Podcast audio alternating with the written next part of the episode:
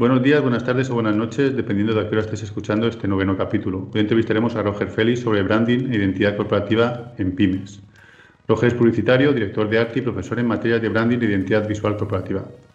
¿Qué tal, Roger? ¿Cómo estás? Hola, ¿qué tal? Muy bien. Eh, con ganas, con ganas de, hablar.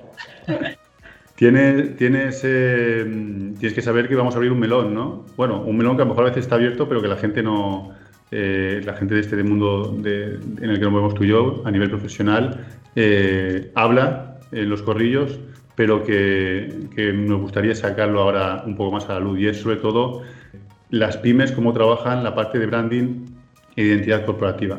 Muchas se quedan en un logotipo, pero hay un universo detrás de todo esto.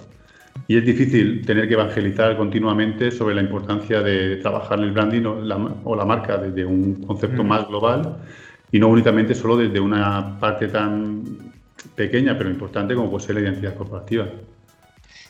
A ver, el tema del, melón, pues sí, a ver, pues es un melón que lleva tiempo abierto y que, cada vez que se abre parece que sea como un motivo casi de, disputa o de, o de confrontación y demás, y para nada. al final no, no, estamos intentando convencer a nadie. al final eh, una identidad y, el branding como especialidad o como proceso dentro de una empresa, es que es, eh, y es que tiene que ser el inicio, o sea, sin eso es muy difícil empezar. Y, lo que decías también de que, de que, muchas empresas, pymes o no pymes, súper pequeñas, microempresas, proyectos que empiezan, startups, o sea, todo necesitas para empezar una identidad. O sea, tú si no tienes cara y ojos no puedes salir al mundo. Claro. Y, más allá de un logo, hay un montón de cosas. O sea, hay un montón de cosas detrás de una identidad. Desde cómo se coge el teléfono a cómo se responde, el tono. Eh, el tono, eh, ahora hace como 5, 6, 7 años que se habla del tono corporativo. Pero el tono es de toda la vida. O sea, el tono ha estado siempre. Cómo hablas. Ahora con redes sociales todavía más, porque es cómo respondes, el tono contestas, eh, si eres cercano, si eres canalla, si eres súper educado pero eso, eso es una personalidad de marca. Y al final, eh, la personalidad la construyen. Yo siempre les pongo a los clientes el mismo ejemplo, porque también lo has comentado tú. O sea, yo, el, yo siempre lo digo, el 80% de mi tiempo es educar o formar a mis clientes para que entiendan lo que estoy haciendo con sus marcas. Claro, claro, es, un trabajo casi constante. O sea, y muchas veces el cliente al final se queda con, el logotipo me gusta más o menos, este color no me gusta, cámbiamelo, o esta foto es que no me termina de gustar y ponme aquella. Pero no hacemos las cosas porque sí. No hay simplemente una cuestión estética de no hacemos esto y porque me parece bonito.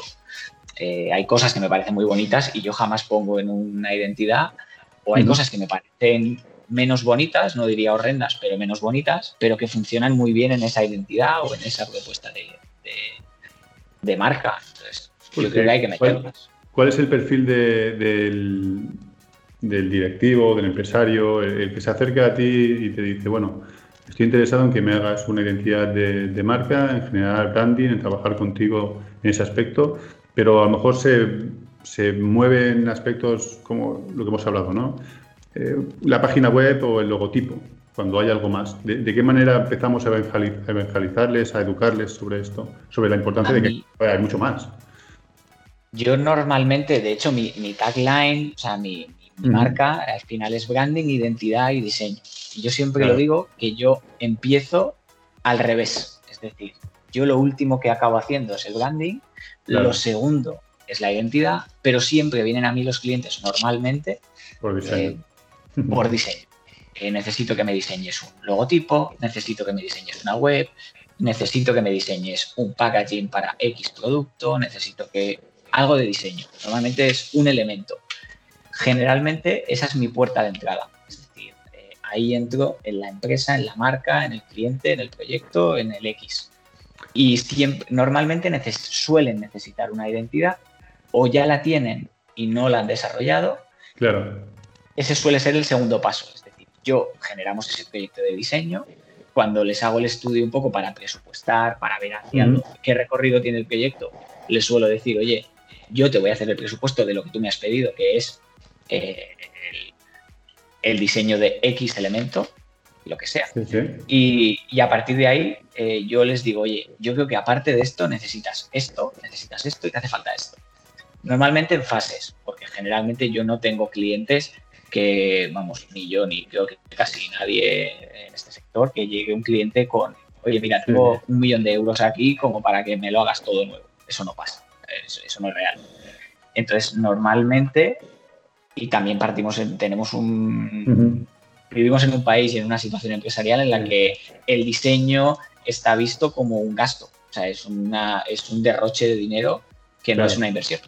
Entonces yo tengo que ir como muy poco a poco. Es en plan, el elemento que me has pedido, eso es lo que normalmente empezamos y a partir de ahí generamos una, una identidad y a partir de ahí empezamos con el branding, que ya es una estrategia, digamos, eh, entramos ya dentro de, de todo el, de, muchos procesos de la marca, sean o no de comunicación. O sea, hablo de eh, mejora de procesos, entramos ya en cosas muy, muy... Eh, más operativas, ¿no? En ese sentido. Sí, más operativas, pero muy, muy propias de la, de la marca, de la empresa.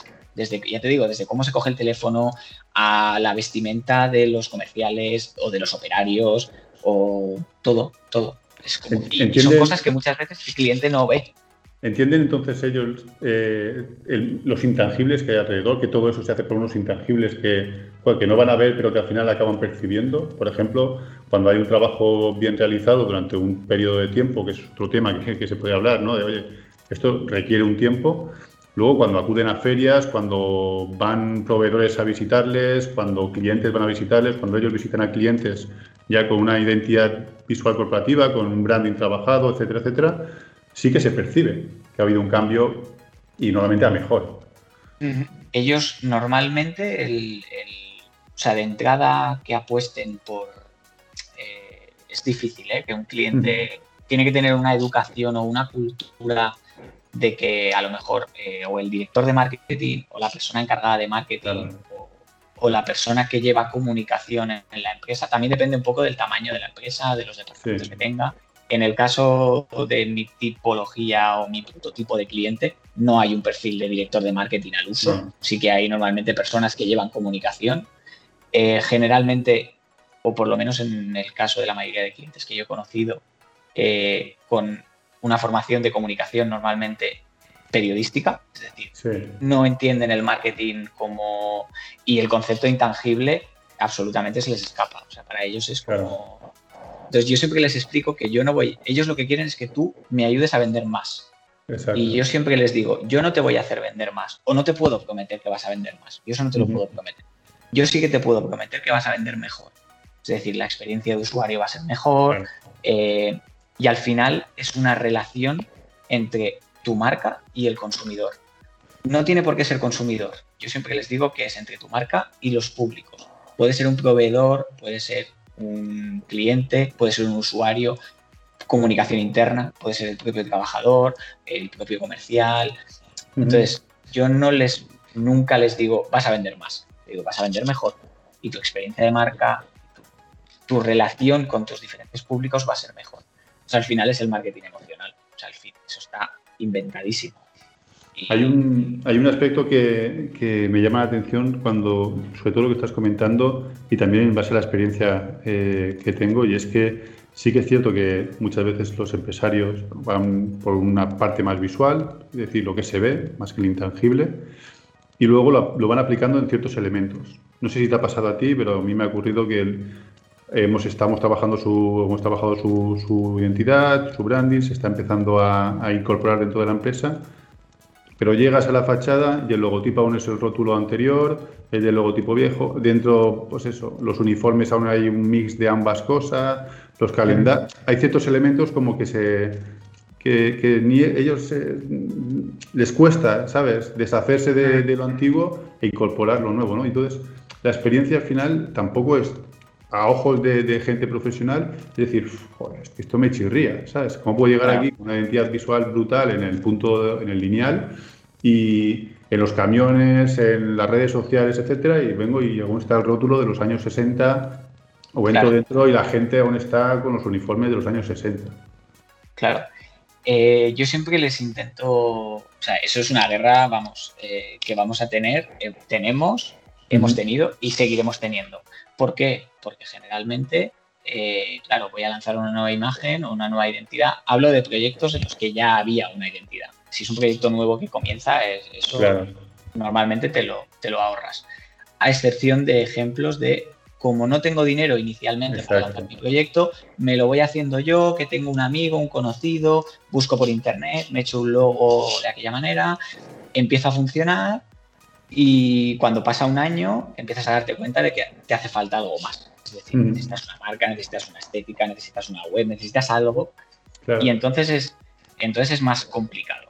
Pero eh, lo que tú decías de convivir marca vieja con marca nueva o identidad vieja con identidad nueva, ese es un problemón. Y yo siempre les pongo el mismo ejemplo para que lo vean, porque es súper evidente. Es como, eh, les pongo ejemplos de, un banco. Digo, tú mm. imagínate que ahora entras mañana en tu banco, el que sea, me da igual que sea BBVA, que Santander, que Sabadell, que lo que sea.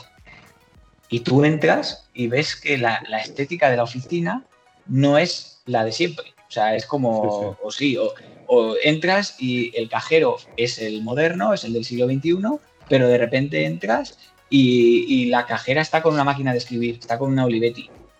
Y es como, sería rarísimo. O, no sé, es que hay mil ejemplos. Y cuando lo ven en ejemplos de, grandes marcas o de mar no hace falta que sean grandes, de marcas que ellos consumen habitualmente, lo ven como súper marciano. Y es como, pero es que esa marcianada la estás haciendo tú y no te estás dando cuenta. Y entonces viene el argumento fácil que es, ya, pero es que ahora cambiarlo todo es mucho dinero. Claro, es que el dinero ahí... Pero ese planteamiento tendrías que haberlo a lo mejor hecho antes de pedir un cambio de imagen. Sí, porque a veces... de hecho, es algo que siempre les comento a los clientes. ¿eh? ¿eh? Estás valorando que si vamos a cambiar la imagen, tienes que cambiar la imagen a día de hoy, o sea, a día de hoy, cuando tengamos la imagen, vas a tener que cambiarla en un plazo más o menos corto de tiempo. Mm, todo, O sea, en todo. Y todo es todo ya, pero es que las lonas de. has hablado tú antes de los camiones. Las lonas de los camiones las cambié el año pasado. Eh, ya. A ver, es que tendrías que haber. Pero eso es porque no hay una estrategia. Si la comunicación y el diseño o, la, o el tema de branding está en tu estrategia de empresa, tú ya has planificado y tú ya dices, hostia, el año que viene o de aquí dos años cumplimos 50 años y vamos a aprovechar para cambiar la imagen y darle una vuelta tú ese año ya no pides lonas, porque dices, no, me espero a aquí dos, los voy a tener la imagen nueva y vamos a salir al mundo con una imagen renovada. Eso sería lo ideal, pero, implica una planificación. No, pero muchas veces es lo que comentas, la mala planificación, la falta de, pues eso, de músculo financiero, de poder económico para poder eh, realizarlo, pero joder, la has ejemplificado perfectamente, ¿no? yo, eh, un empresario tipo, voy allí y te dice que era un logotipo y a lo mejor el logotipo se cree que es solo para la camiseta del repartidor o patrus. No, no, no. Es que luego aplicarlo a todos los puntos donde se tiene que aplicar o luego reformular el diseño de interiores de las oficinas o cuando te vas a feria, los stands, etcétera, todo eso eh, requiere también de tener eh, un músculo financiero, como he comentado anteriormente, para poder realizarlo. Si no, se, se cree esa, esa, disrupción que has comentado tú con el ejemplo de la Olivetti en un, un banco súper moderno y dices, aquí me, están saltando los ojos. O con el tema de la ropa, y también les pongo ejemplos a clientes de la ropa, ¿no? Es que yo me compré hace 20 años un pantalón, un, Levis 501, bueno, el 501 no porque es un, es un poco inmortal, pero una chaqueta con hombreras de los 80 que me costó un dineral porque era de una supermarcaza, me, me fui a Valenciaga y me compré una super chaqueta. Ya, pero sí, pero es que ahora no puedes llevarla porque es que no es tendencia, está obsoleta. Y las marcas es verdad que no deberían estar pautadas por tendencias, pero sí que es cierto que al final lo, estamos viendo ahora, por ejemplo, con las marcas de coches. Están haciendo todas el mismo ejercicio de simplificación de elementos, están eliminando degradados, no tanto metalizado, todo tipografía súper puras, palo seco, porque están intentando adaptarse a los nuevos tiempos. Entonces, no tendría sentido que ahora eh, de repente una marca hiciera un logo como súper recargado, como de los años 80 porque no tendría lógica. No, sí, hay tendencias, eso es cierto. Y, tal como estabas comentando, y además eh, en la revista Pandemia te van sacando ejemplos cada dos por tres de mm. marcas de que, están volviendo como a un concepto anterior, pero con una adaptación eh, visual de ahora. ¿no? Y sobre eso también quería comentar, es decir, eh, las pymes, en muchos casos, tenemos la suerte de que el logotipo se pueda adaptar a, las nuevas, eh, a los nuevos medios de comunicación, las redes sociales, sitio web, la versión responsive, cosa que a veces también se les, cuesta entender que, que, su logotipo, por muy bonito que sea, no vale para adaptación para el móvil que es el elemento hoy por hoy que todo el mundo lleva. Eh, ¿De qué manera tenemos que, o, tenemos que hacerles entender que, que las redes sociales, que todo lo digital, que la marca también hay que digitalizarla y que hay que hacerla pues adaptable, responsable, eh, responsive, que, se adapte a todos los formatos. Que a veces vienen clientes con, no, hazme un restyling de mi marca que me gusta mucho, pues es que por mucho que quiera hacer ese restyling, tu marca no está para los tiempos de ahora. Eh, yo siempre les.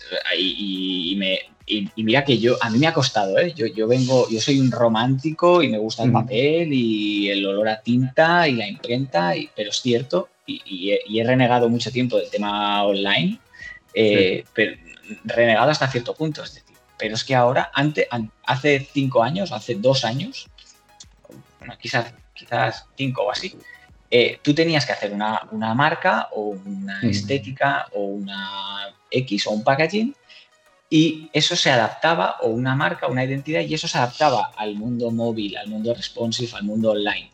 Ahora yo creo que es al revés, es decir, tú tienes que hacer la marca pensando al 95% en online y, ese, y adaptarlo al mundo offline. O sea, es que el, el paradigma ha dado la vuelta totalmente. O sea, yo ahora también es cierto que hay marcas y marcas. O sea, yo trabajo para marcas que el mundo online no lo van a tocar nunca. Eh, sí, van a tener su web corporativa, pero que no van a tener que generar iconografía, no van a tener que trabajar en cuerpos muy pequeños. El tema pixel eh, queda muy, muy limitado o queda muy residual dentro de lo que es el complejo de toda la identidad. Pero en cambio, para esas mismas marcas también he generado proyectos online y desde es que cómo va a trabajar el, No, es que una marca que me gustaría que tuviera la foto de mi padre, que era el fundador y murió, y la foto, ya, pero es que son un píxel. O sea, en, un, en un, icono de 150 píxeles por 150 píxeles no se va a leer. O sea, no se va a ver. En el por ejemplo, ahí. Claro, la foto de tu padre va a ser un burruño. Y al final me parece un, un homenaje más bien duda, de dudas, de dudoso o sea, que es que estás haciendo un homenaje a tu padre que igual no hace falta. Entonces, hay que entender que todo diseño, todo, me da igual que sea una identidad, que una tipografía, que una foto, tiene que adaptarse al formato. O sea, tiene que. Y, tienes que jugar a favor de. El otro día estaba, estábamos preparando un proyecto de packaging para un cliente y, tienes, pues, el mundo del packaging es eh, materiales acabados, eh, tienes un mundo enorme. Yo siempre le, y a todos los proveedores les digo, yo quiero jugar a favor de material. Es decir, yo si tengo una madera, tengo que jugar a favor de la madera. No es que quiero una madera, imprimir sobre la madera y quiero que salga una tipografía, o sea, una fotografía perfecta, sin ruido. Es que no puede ser. O sea, estoy jugando contra, contra natura.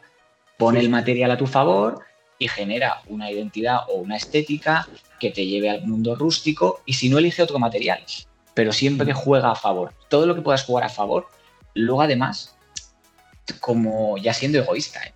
si tú juegas a favor de material o juegas a favor de marca o a favor de estética, luego para ti como, como, como desarrollador de esa marca en el tiempo, vas a tener muchas más cartas en tu, en tu mano. O sea, al final yo lo que quiero es tener un montón de, opciones en mi, en, mi, en mi mano de la baraja. Y si puedo tener cuatro o cinco comodines o jokers, mejor porque a futuro los voy a poder utilizar. Si mi marca es pequeña o mi corsé es muy estrecho, no me voy a poder salir de ahí. Yo quiero un corsé holgadito para poder trabajar con esa marca durante 5, 10, 15 años y tener elementos para poder jugar con ella. En las, pymes, sobre todo, eh, sobre todo lo que estamos hablando ahora del envase, el packaging, los materiales, la elección de los materiales, eh, un buen diseño para luego tener eh, más relevancia tanto en el lineal como luego cuando ves apiladas 300 cajas de naranjas, lo digo por el sector aquí en Castellón, que es donde también hay, más empresas de este tipo, eso también es branding. Es decir, tienen que ser conscientes porque también suele ocurrir que luego la, caja donde va el producto es una castaña, ¿sabes? O, entonces, eh, o si fuésemos a, más a otro tipo de producto, cuando se ve en el lineal, pues el envase es viejuno, el diseño de, de producto es una... Eh, el packaging que recibe la experiencia esa del usuario, es que la caja, el material, muy bien.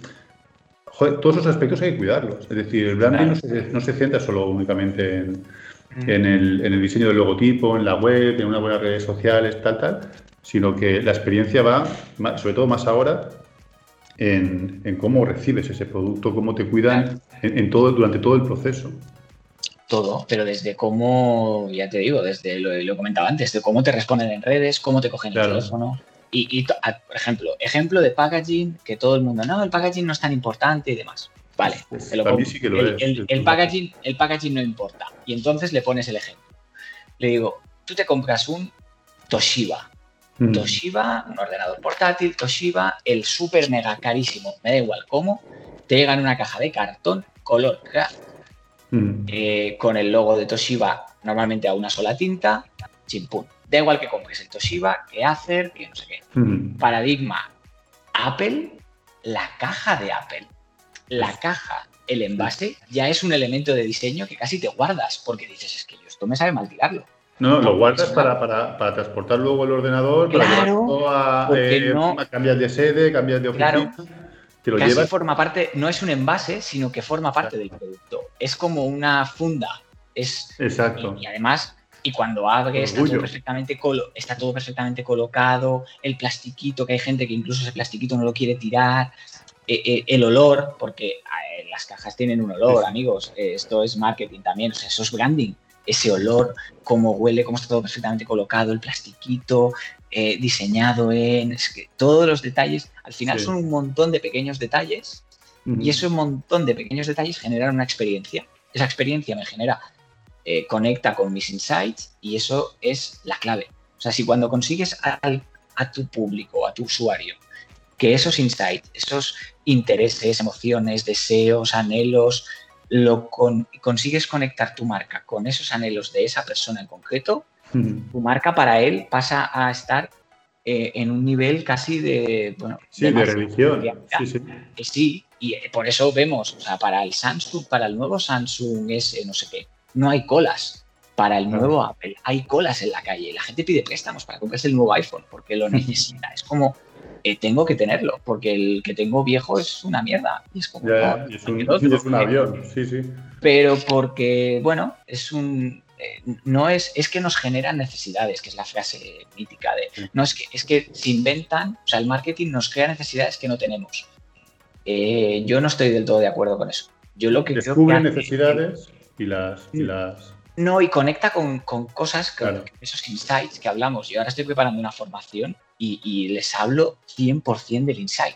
O sea, marcas, campañas premiadísimas ahora y que hemos visto en la tele de Estrella Damm, que es un anuncio en el que no se ve cerveza. O sea, no ves cerveza, no ves a nadie consumiendo el producto, no mm. ves el producto, es una chica bailando dentro del agua y lo que nos está vendiendo es el, hey, hay otra manera de vivir, porque durante 10, 15 años Estrella Damm ha estado vendiendo mediterráneamente y ese mediterráneamente nos lo estamos cargando.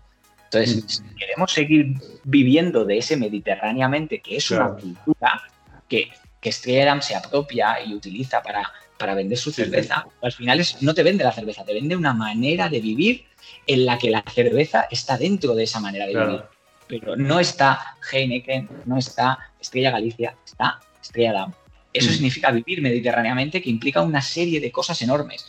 Enamorarse, ir a Formentera, conocer allá unas chicas, ir a la fiesta en la playa. El verano perfecto, vamos con el barco, el barco tradicional balear. O sea, es todo un mundo y todo eso implica que tú, para poder seguir viviendo en esa filosofía de mediterráneamente, tienes que cuidar el mar Mediterráneo de plásticos y demás. Y eso, por supuesto, está luego reflejado en los packagings de, de que no utilizan plásticos, que utilizan eh, las anillas, estas para las latas son de cartón, biodegradables. Y se, ha posicionado así, entonces. Se ha, posicionado ahora en, en, una campaña. Claro. y es una campaña súper premiada. Es verdad que es súper premiada por especialistas en comunicación, pero a muchos usuarios tú les preguntas eso y no llegan a, ese, a esa lectura. Se quedan con la lectura, sí, el anuncio es muy bonito, la música es muy bonita y la chica es como muy, es muy estética, baila muy bonito y demás. Pero no, no, eh, rasca un poco más y date cuenta de lo que te están contando, porque están conectando con Inside. Es, Estrella cuida el planeta y cuida el Mediterráneo, que es tu cercanía, es lo que tienes aquí. También Estrella mira mucho hacia Cataluña, eh, sobre todo el Levante. Sí, sí, no es Campo, no es Estrella Galicia, no es Keller, eh, que al final es todo un poco lo mismo. Pero es una campaña de insight bestial. Y eso, luego, llevado a la realidad de, las pymes, es lo que comentabas al principio, ¿no? Vamos a trabajar por fases, porque llegar a esa fase, para poder llegar a esa fase, primero hay que trabajar 17 antes para poder llevar a para poder llegar a que la gente te perciba no como una empresa de naranja, yo que sé, o de tomates o de tal, o no como una empresa de servicios, eh, un hotel, ¿no? es algo más, ¿no? Lo que estás. Eh, eh, eso, lo básico, ya entendemos lo que haces y lo haces muy. Pero bueno, vamos a ir a, algo más, ¿no? Algo distinto. Y sobre todo ahora vamos a aportar un mensaje, pues eso, en, pro del medio ambiente, en pro de la sociedad, en pro de ti, en pro de cuidar, no de todo, el tema que quieran elegir, en el que se quieran embarcar. Pero para eso tienes que los deberes, no puedes ir y decir, oye, mira, me gustaría, Roger, que generar una campaña para que la gente me, reconozca como que yo apoyo el, cultivo del naranjo y lo protejo de no sé qué. pero es que para eso hay que hacer todos los es Que encima, es que encima, exacto, o sea, si tú durante X años, o sea, estamos hablando de este Adam, que esa campaña ahora ha sido súper premiada, pero estamos hablando de un campañón premiado durante un montón de años que lleva, que lleva un recorrido de 15, 15 16 años o, o 20. O sea, ahora pueden permitirse ese lujo ahora, pero porque mm. llevan 15 años haciéndolo muy bien con un presupuesto muy alto. Eh, estamos hablando de una gran empresa. nos, Vamos a un, nos vamos a un proyecto iniciático que va a empezar. Hablo de un local en un pueblo que mm. empezamos.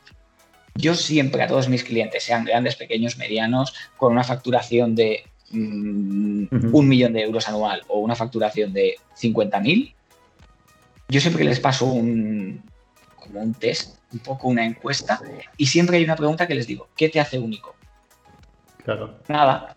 Y yo digo, vale, eh, me da igual que sea un local que de manicura, que una, un exportador de naranjas, que un desarrollador de software. Hablo de clientes que, tengo así en mente. Y a todos les digo, ¿qué te hace distinto? Y, o ¿qué te hace único? Y me dice, nada, yo, yo prefiero que me digan nada a que me digan, no, yo soy más barato. Digo, el que es más barato muere. O sea, siempre va a haber uno más barato que tú, seguramente con los ojos rasgados que venga de Oriente. Seguro. O sea, ese, te va, ese va a poder ser más barato que tú. Entonces, si vas a ser el más barato, tiene una vida limitada. Entonces, se lo tienes que hacer ver al cliente. Es decir, eso, si es tu posicionamiento de soy el más barato, eso tiene una vida limitada. A la larga vas a tener que hacer algo más. Pero a todos mis clientes siempre les digo lo mismo. El 80%. Eso lo decía hace cinco años. El 80% es marketing. Ahora ya digo, el 95% de lo que haces, me da igual lo que hagas, me da exactamente igual, es marketing. Si alguien me sabe diferenciar un Samsung de un Apple, mm. si yo le destripo un Samsung y le destripo un Apple, que me explique cuál es la diferencia, porque tecnológicamente es igual. Incluso tecnológicamente Samsung posiblemente sea mejor que Apple. O, que me, o que me destripe un Audi de un SEAT. El fabricante es el mismo. O sea, fabrican lo mismo, las cosas son las mismas. Pero ¿por qué una marca vale X y la otra no vale eso? Porque es marketing.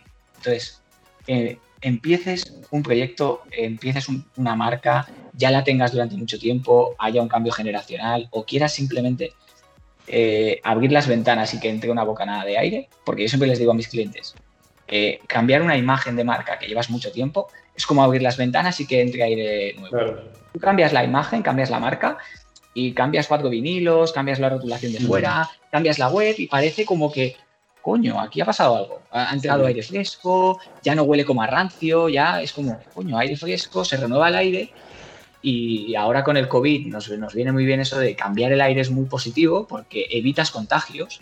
Y, cuando evitas contagios es ese, eh, hostia, no sé qué tengo, que está el aire como viciado aquí. Muchas veces cambiar la marca o cambiar la identidad es eso, te da una sensación de aire fresco, de novedad, de coño, y los trabajadores vienen más motivados, etc. Pero siempre les digo, pero eso es, eso es una parte, eso es una parte. decir, claro, pero eso es el, eso es el inicio. y siempre, si puedes coger a alguien, digo un profesional, diseñador, comunicador, eh, marketingiano, publicitario, que pueda unir todo, que, o sea, que pueda unir todas las disciplinas, que sea, eh, como en mi caso que vengo de la publicidad, pero me formé en dirección de arte, he acabado haciendo branding porque es lo que me gusta y porque me he formado luego por ahí, pero que me, o sea, alguien que desde fuera te diga, hey, vamos a inventarnos algo o, no hace falta inventarse, pero muchas veces está en tu producto y tú no lo ves porque estás en una función más, estás en una parte más funcional, tú quieres que el producto sea súper bueno, pero mm. en este mundo globalizado en el que vivimos, todos los productos son iguales. O sea, yo no he conocido. Los estándares de calidad son. Claro. No, los estándares de máxima calidad ya se presuponen. Es decir, si no das máxima calidad, estás muerto en un año. O sea, y yo también en las formaciones yo doy ejemplos de gente que vende basura. O sea, hay un tío en Nueva York que vende basura enlatada en botes de metaquilato, pero la vende en una web muy chula y te lo vende como pedazos de la historia americana. Porque es el día que Donald Trump, eh, o sea, el día que Obama eh, hace el acto de investidura, de ahí recoge basura, la mete en un bote y la vende a 100 euros el botecito. O sea, y siempre, por eso en la formación siempre les digo, me da igual el qué, a mí me da igual el qué. Yo siempre digo, ¿cómo lo vendes? Cuadernillos Rubio, y tú que lo conocerás, y de hecho todos creo que lo conocemos porque es una tienda que se le han dado un montón de premios, Cuadernillos Rubio, que todos conocemos, que es caligrafía, que, se, que es, mira, de entrada te viene un cliente a tu estudio o a tu agencia y te dice, mira, soy el señor Rubio, vengo y hago cuadernillos de caligrafía, mm. ejercicios para niños de primaria. Hostia, de entrada el proyecto como súper molón no es. o sea, no es un proyecto así de entrada que digas, ¡guau!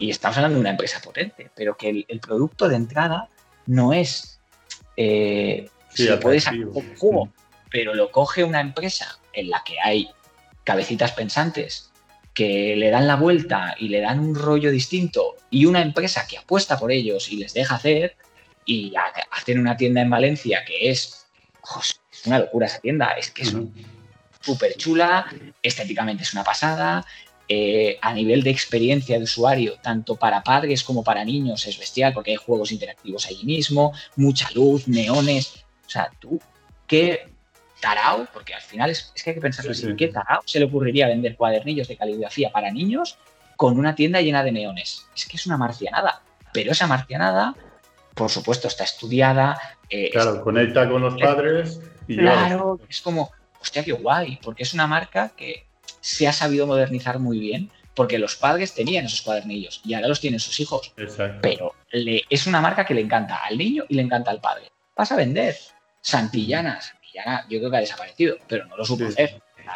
pues murió de, de, pues, de viejuno. Sí. Pero Cuadernillo Rubio es un ejemplo de, hostia, qué cosas bien hechas y sobre todo porque hay una empresa que ha delegado en un estudio de gente profesional que sabe hacer las cosas, que le ha sabido dar una vuelta a su producto y sacarle jugo y una marca que también es muy importante, que si llega esto a pymes y a directores de marketing o gente que está lanzando un proyecto, es déjale que lance el proyecto, pero una vez esté lanzado, déjale continuar. Yo estoy, yo entiendo que, que sí, que tenemos un coste, por supuesto, nuestro trabajo vale dinero y tenemos unos presupuestos más o menos altos. No hablo ni de caros ni baratos porque lo caro y el barato es muy relativo. Pero si yo digamos, para mí una marca es como un hijo al final. Yo la he mm. creado y yo cuando la estoy creando me estoy imaginando cómo va a ser de mayor y cómo quiero que crezca. Y quiero que sea eh, educada o quiera que sea canalla. ¿Qué pasa? Que tú esas marcas, muchas veces tú haces el presupuesto X, no voy a hablar ni de cifras, haces un presupuesto X. Lo preparas, ok, vale la marca, qué guay, chulísimo, venga, la lanzamos. Pasan un mes, dos meses, tres meses, cinco meses, la marca ya está instaurada, Vamos a poner el caso de que han cambiado toda la rotulación está todo perfecto, está implantado. Siguiente paso, la comunicación. El continuar con esa marca, hacer branding después, comunicar, eh, comunicación, publicidad, redes sociales, publicity, cada marca lo que necesite. Claro. Y el cliente, hostia, ya, pero es que tú me vas a cobrar un fee mensual o de cada proyecto me vas a cobrar X. Ya, ya, pero es que esto es mucho dinero. Yo no puedo pagarte X por llevármelo tú, ya me lo haré yo. Y entonces pasan seis meses. Eh, no, se desvirtúa, no, se ve, vamos, es Frankenstein. O dices, y a ti desde, desde fuera te da pena, porque dices, joder, con lo que podríamos haber hecho con claro. Y lo que ha acabado siendo es una pena.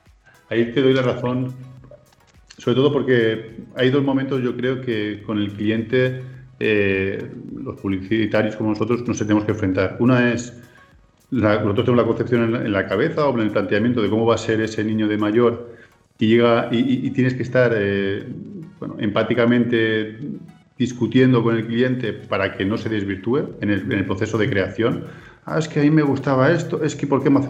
Entonces, eh, esa persona que siempre quiere eh, aportar cosas que huelen a rancio, que son viejas, que ya dices, es que no, no, casa con la idea que tenemos de, para tu marca. Y luego la continuidad, y estoy totalmente de acuerdo.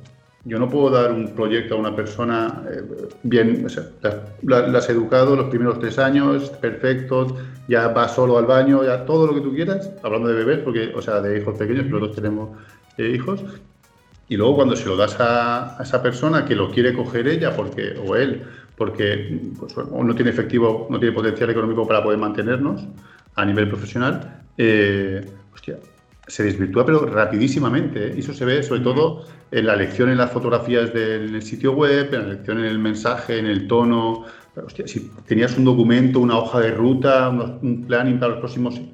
Es como que se olvidan de todo ese trabajo previamente realizado y quieren influir en ellos en, la continuidad, ¿no? Pues es muy guapo, muy bonito, ah, esto es fácil de hacer, esto puedo, hacerlo yo.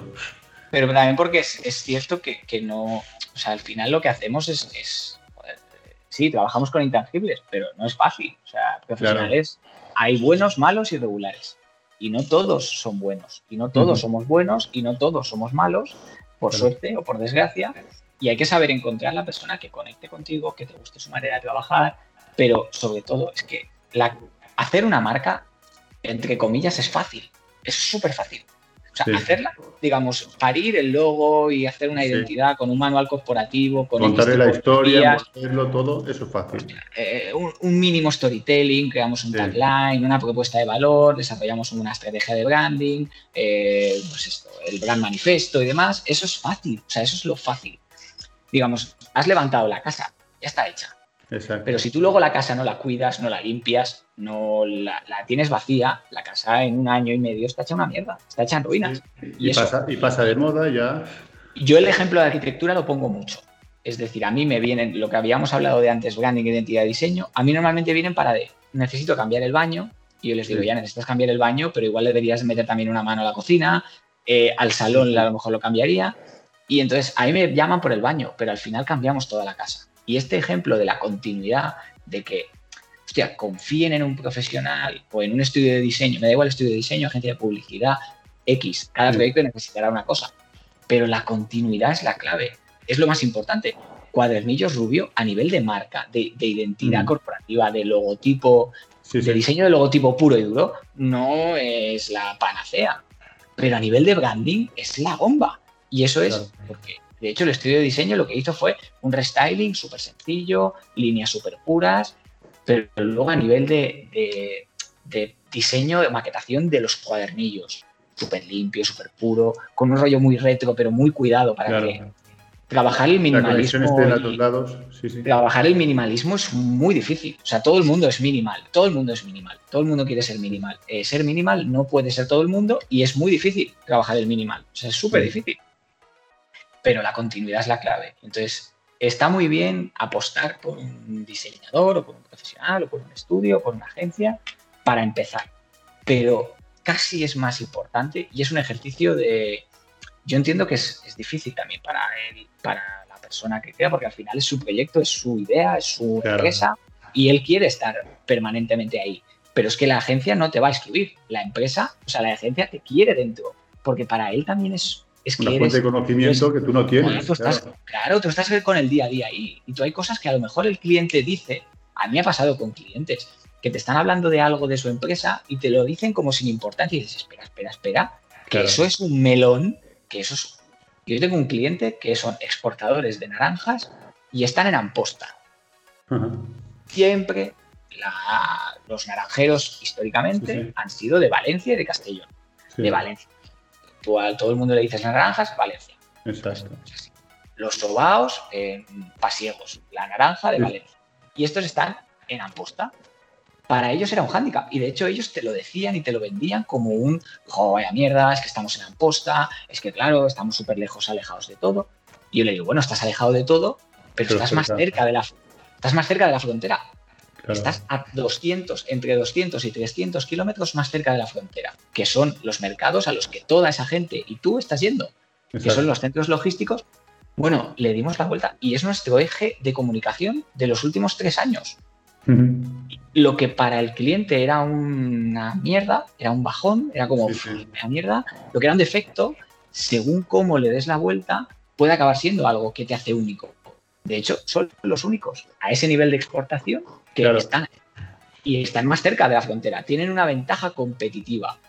Eh, ya no es el cómo, que es la clave y es lo que he dicho que para mí es lo más importante, sino que si encima tienes un qué que te hace distinto, ojo, es que lo juntas todo, porque es el qué que te hace único y el cómo. Si tienes una patente que es única tuya, coño, véndela. Pero es que eso cada vez pasa menos. La mayoría de los productos son todos iguales. es que no hay prácticamente diferencia. Lo único que te va a hacer, lo único que te va a hacer diferente es cómo lo vendas, cómo lo muestres, cómo lo comuniques, cómo lo envuelvas. Eh, el ejemplo de Starbucks. O sea, cafés Pepe. No sé si existirá un Cafés Pepe, espero que no, pero Cafés Pepe. Y Cafés Pepe vende el cortado a un euro, 1,20 y Starbucks lo vende a 4 euros. ¿Por qué? experiencia... Es, todo, la tienda, el rollo, el wifi, el rollo muy snob. Pero no, sé si se ha visto ahora que incluso se ha alineado creo con Nespresso para poder hacer cápsulas de, de que puedes hacer las cápsulas en, casa de, del Starbucks. O sea, lo lleva ya incluso a casa. O sea, ellos están, ellos, al final, lo que se ha criticado mucho de Starbucks, que son muy mm. snobs, es que claro, es un rollo neoyorquino, una americanada, porque el café es una mierda, ya, pero todo eso, que son defectos que se le han criticado, ellos son argumentos de venta. Lo que eran frenos, ellos los han convertido en aceleradores, y es lo que les hace diferentes, y es lo que hace que su marca mole, porque el molar, que es muy de redes sociales, es muy influencer, es muy de, de los últimos 3, 4 años, el molar, que tu marca mole, es la clave porque yo no me hago una foto con una taza de café eh, en el bar Paco. Me hago con mi tazaza, con mi, con mi trocito de cartoncito, con mi nombre escrito, porque me escriben el nombre, es un detalle chorra.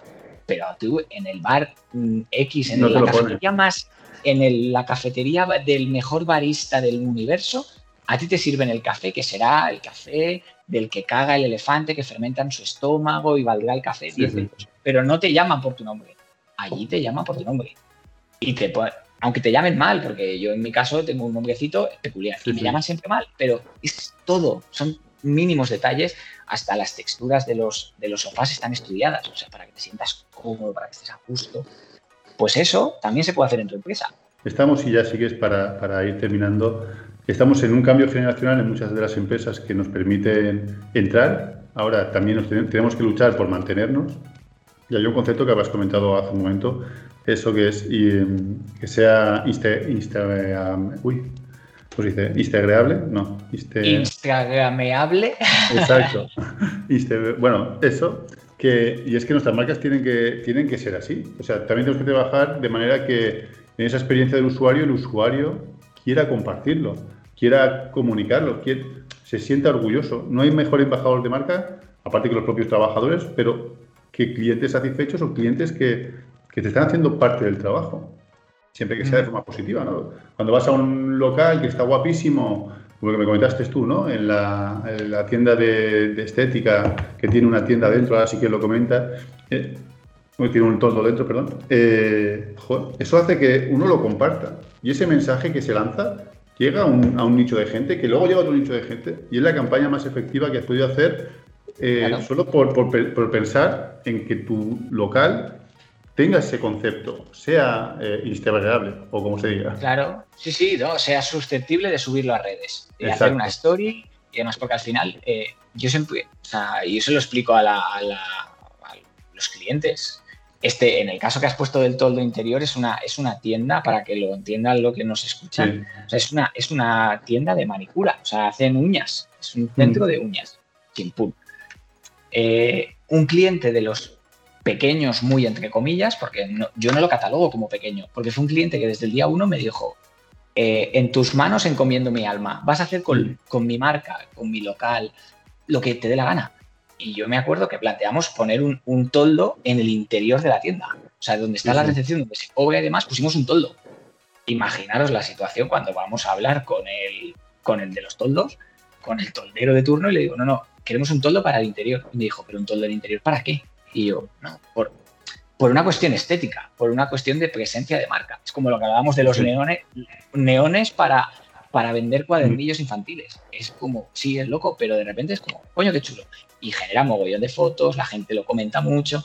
Entonces, todo lo que tu marca eh, esté en las redes y que tú al consumidor, ahora los americanos a esto, como tienen ese deje de bautizarlo todo, le llaman el prosumidor, que es el consumidor que genera contenido de tu marca, que es el prescriptor de toda la vida, pero ahora como que es un, es un puntito más y es el pseudo, es como el típico cuñado que sabe de todo, es especialista en tu marca, y genera contenido en redes y habla de tu marca.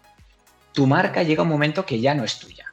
Y eso es lo que te hace ser grande. Cuando ya eres una... Y cuando digo grande no me, no me refiero a, facturación o a súper conocida. Me refiero grande para tus públicos. sí, a reconocimiento de marca. claro, dentro de tus públicos. Y puede ser el número uno de España. Yo ayer estuve en un tío que fabrica motores de pulverizar, pero son los números uno del mundo. O sea, de España, perdón. Y o sea, al final es mm. gente que dentro de sus sectores es súper reconocida. Yo no tenía ni idea, pero es un mundo que te cagas. Entonces, eh, ese prosumidor tienes que utilizarlo. Y cuando la marca ya no es tuya y es de los usuarios, eso es la clave. O sea, ¿qué, marca puede decir? No, no. A mí me pasa con clientes ¿eh? que me dicen, no, pero los comentarios que no estén públicos, porque la gente me critica. Y digo, ya, pero es que lo que tienes que hacer es leer esas críticas y decir, pues no lo estamos haciendo bien pero no, no, no, que no me critiquen, que lo hago todo perfecto. El palmero de turno no sirve. Te sirve el. Te hace un test de mercado ahí. De, claro. Te da información, el cliente te da, la información. Y además a todo el mundo nos gusta poder. Hostia, nos gusta poder opinar y, que, y, mm. que, y ver, y sobre todo ver que nuestra opinión se, se toma en, en, consideración y que una marca cambia algo o me trata en función de cómo yo quiero, pues eso es la clave, eso es la bomba. Y eso las marcas lo tienen que aprender a hacer. Y hablo de marcas de toda índole, ¿eh? súper pequeñas, locales, mm, locales súper pequeños, a empresas más potentes, a azulejeros que ya están a nivel internacional, o a exportadores, o a startups. Las startups todavía más. O sea, todo lo que te implica estar online te da mucha riqueza, te da muchísima información. O sea, antes, y tú lo habrás conocido porque también has trabajado con marcas digamos, de la vieja escuela, el focus group, el investigaciones de mercado, a lo mejor algunos os han llamado, incluso de los que nos están escuchando, de ir a probar danones y te hacen una cata ciegas. ¿Y qué te parece este danone y qué te parece aquel? No, tú ahora te pruebas un danone y está horrible de sabor y, lo tú en redes lo subes en redes y dices, esto no hay Dios que se lo coma. Y si te siguen, hablo del caso de un influencer, que te siguen 10 millones de personas, cada vez que pruebas el yogur y dices, pues es que esto es una puta mierda, no se puede comer, generas memes, generas, te pueden poder parir, pero si la marca lo hace bien, puedes cogerlo como algo positivo. Sabe que ese producto lo tiene que lanzar o no, o que no va a tener aceptación, claro. claro, pero no, pero incluso... claro, pero tú a lo mejor puedes venderlo como, hostia, el peor Danone de la historia. Que es malísimo de sabor, pero que te desintoxica que te cagas.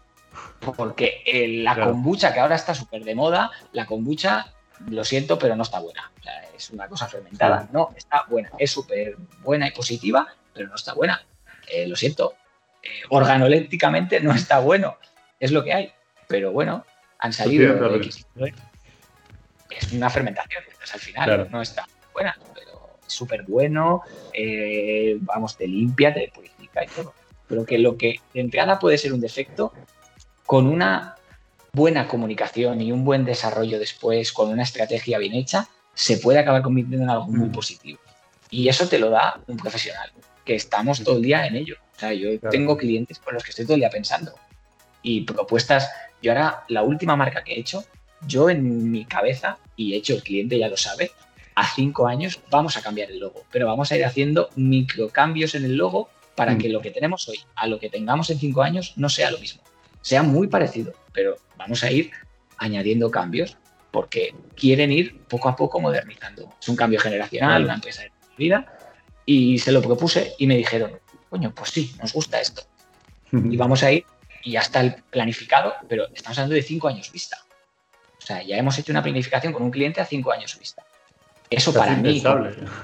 claro, pero eso para mí como profesional de entrada ya me da un. Joder, el cliente confía mucho en mí, yo me implico mucho con la marca, eh, yo estoy súper implicado. Dentro de mi estudio, la marca, digamos que está constantemente en la línea de trabajo y en los proyectos está ahí siempre. No es un cliente que viene, le hago una web y se va. Yo ese cliente, pues oye, encantado, pero es, la relación es muy distinta. Entonces, yo lo que pido en general, sea conmigo, o sea, yo hay muchas, hay muchas mm. partes del proyecto de branding que yo siempre les digo, esto ya es tuyo, lo he generado yo. Si te parece bien, te gusta la estrategia y, mm. y la interiorizas y te parece correcta, esto ya es tuyo, esto es para ti. Ahora, esto lo puedes desarrollar conmigo o con cualquier otro estudio. Me da igual que sea yo, o con Cool de Sac, o con Menta, o con quien quieras, o me da igual. O sea, coge este proyecto y con esto yo estoy, esto me encanta, esta estrategia eh, estoy, la he interiorizado y creo que se adapta muy bien a mi empresa y a mi marca y demás. Y ahora quiero que me la lances tú. Estoy seguro que lo primero que te dirá el profesional de turno, si es medianamente serio, te dirá, ¿y por qué no lo hace aquel? Si esto lo ha parido él, ¿por qué no lo desarrolla aquel?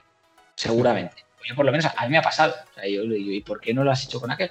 Luego te puede decir pues, que, no hemos conectado o que no tenía tiempo o millones de cosas.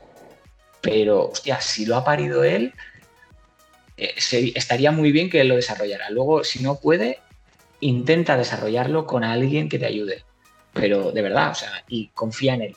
Tanto él en ti como tú en él. Y si le das confianza, la marca será un, al final hay dos conceptos que tienen que, las pymes interiorizar y, ya sigues con esta reflexión a cabo. Una es que tan importante es eh, la parte visual como todos los intangibles que envuelven la marca y que luego lo que pedimos los profesionales es eso, ese acompañamiento. Al final eh, esto es un proceso que no se queda en tres o seis meses. Una marca tiene el ciclo de vida que, la empresa pues, obviamente eh, le dé, pero también tenemos que, tiene que ir evolucionando, creciendo, adaptándose, cambiando. La comunicación no va a ser la misma de hace 20 años que ahora.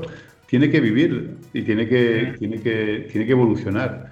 Y para eso, como bien dices, o con un profesional o con otro, pero siempre que confíe en, en profesionales para llevarlo a cabo. Porque es que si no, eh, darle un hijo a alguien que has parido, que has creado, para que luego se desvirtúe, da, una sensación de, de, de, fracaso, ¿no? Decir, y la segunda, claro, y el provocar mesetas, o sea, ahora, ahora con, tema con el tema del COVID, y voy a juntar el tema del COVID con las curvas, Mm.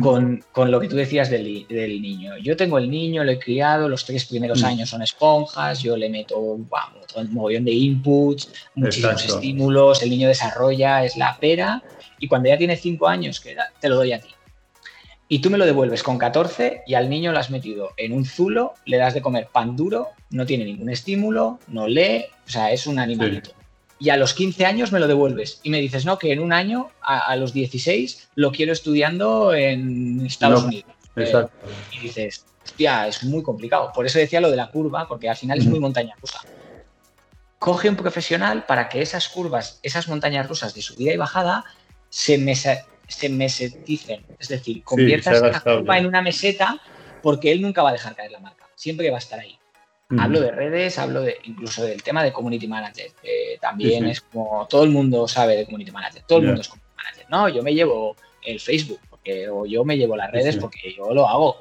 Ya, una cosa es llevar las redes, de tus redes, de colgar tus fotitos del domingo, y otra cosa es hacer comunicación con tus redes. Es que cambia una barbaridad. Totalmente. Entonces, cuando tú, yo te dado a un niño peinadito, mono, perfumado, con inputs, con su cabeza funcionando y que a futuro todos sabemos que ese niño promete mucho, que luego hay que... Pero todo lo tienes que dotar de contenido.